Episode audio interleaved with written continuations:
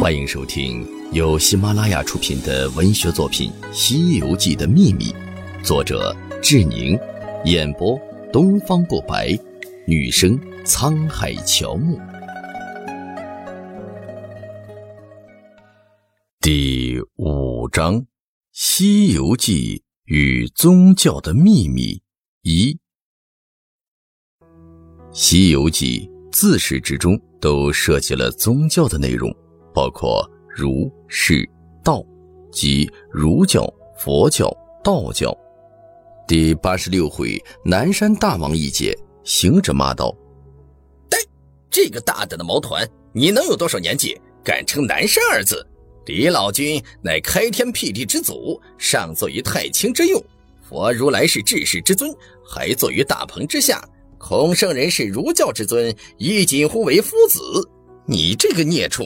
敢称什么南山大王？数百年之放荡！在这里，通过孙悟空之口，具体阐述了三教的名称及其开创者。三教是儒、释、道，其中的儒家因发展过程中逐步具有了宗教的色彩，因此被列为三教之一。这三教同时也是中国古代历史上最重要的三个主流宗教。三教的概念在一开始就曾经出现。介绍菩提祖师讲道时说：“一日，祖师登坛高坐，唤集诸仙，开讲大道。真个是天花乱坠，地涌金莲，妙言三乘教，精微万法全。慢摇竹尾，喷竹玉，响震雷霆，动九天。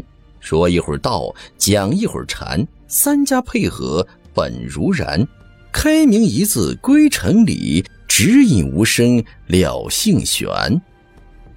菩提祖师是作者对于三教思想的一个集中体现，那就是三教合一。作为与天同寿、庄严体、力竭明心大法师，一个有着最高成就的祖师，代表了三教合一的崇高形象。这也说明作者对于三教合一的推崇。或者说，修行者本为一家，包括世间推崇儒教者，在车迟国一节直接提到了三教归一的概念。离开时，孙悟空对国王说：“今日灭了妖邪，方知是禅门有道。向后来再不可胡为乱信，望你把三教归一，也敬僧，也敬道，也养育人才。我保你江山永固。”由于孙悟空。本身就是既道又佛的修行者，同时也跟菩提学习了三教的综合学识，其本身就是三教合一的代表。因此，孙悟空的所说代表了三教合一的思想。要说为什么作者推崇三教合一，这可不是一个简单的理想跟理念。三教分立带来了许许多多的纷争，甚至是血腥的争夺。三教合一，并非指佛教、道教、儒教三教合并，而是指三教原本教义实乃是殊途同归，因此思想的融合存在共同基础。书中经常描写三教人员在一起互相讲道，如孙悟空到太上老君丹房偷丹时，太上老君便跟燃灯古佛讲法，而天仙天将都在一旁聆听。东华帝君常去灵山参佛面，道门的镇元大仙是佛门弟子金蝉子的故人。书中同样也描写了许多的佛道互相争斗的情形，如车迟国道士欺凌和尚致死，和尚跟道士斗法，生死决斗；比丘国道士国丈跟唐僧对峙，道士认为三教之中无上品，古来唯道独称尊。三教发展的历史也是三教斗争的历史。车迟国跟比丘国是两处典型的佛道之争，这跟佛道两家的历史有着明显的对应关系。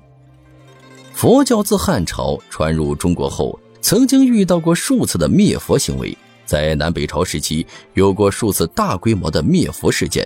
灭佛的缘由跟道士有密切关系，道士们为了道教的地位。利用皇帝的信任进行大规模的排斥佛教行为，如北魏太武帝时期开始多信佛，后道士寇谦之通过儒家的崔浩接近皇帝，并积极参与军事行动，获封国师，推动道家思想。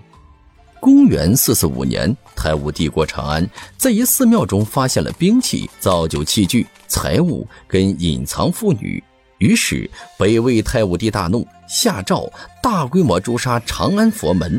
第二年，下诏各州诛杀僧人，毁掉佛像，禁止民众信佛。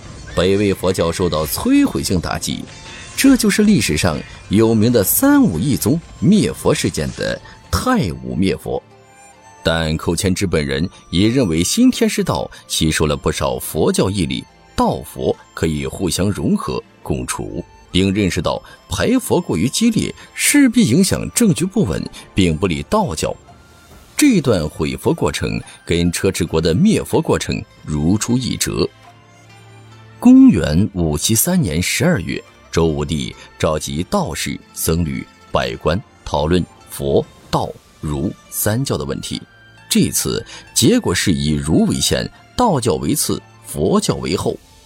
大唐初期，唐太宗姓李，任道家始祖李耳为宗，开始以道教为国教。后来。佛教逐步兴盛，多个宗派并存，包括玄奘创立的法相宗，也包括后来比较兴盛的禅宗。唐太宗包容万象，玄奘就曾在唐太宗的支持下，在长安大慈恩寺设译经场，与弟子等人专心翻译所带回的佛典。元朝时期，道教全真派丘处机获得成吉思汗的认可，有了这层关系。道教在蒙古前期影响力较大。一二五八年，成吉思汗的孙子蒙哥汗命忽必烈在开平府的大安阁举行了一场规模空前的佛道大辩论。辩论的结果是道教失败，从此在元朝走向没落。这御前辩论跟比丘国国丈跟唐僧金殿辩论也是十分的类似。历史上佛道论衡。道教多处于下风，而《西游记》中佛道论衡的描写多数是唐僧不善言辞，佛教一方处于下风。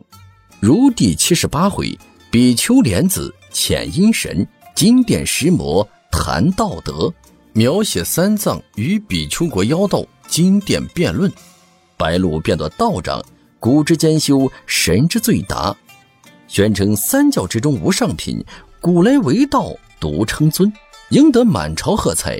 唐僧不胜羞愧，悻悻而退。这也许是一种补偿心理。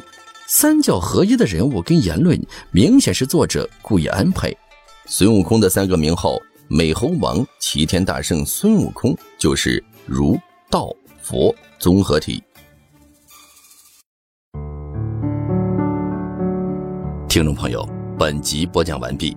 请订阅专辑，下集精彩继续。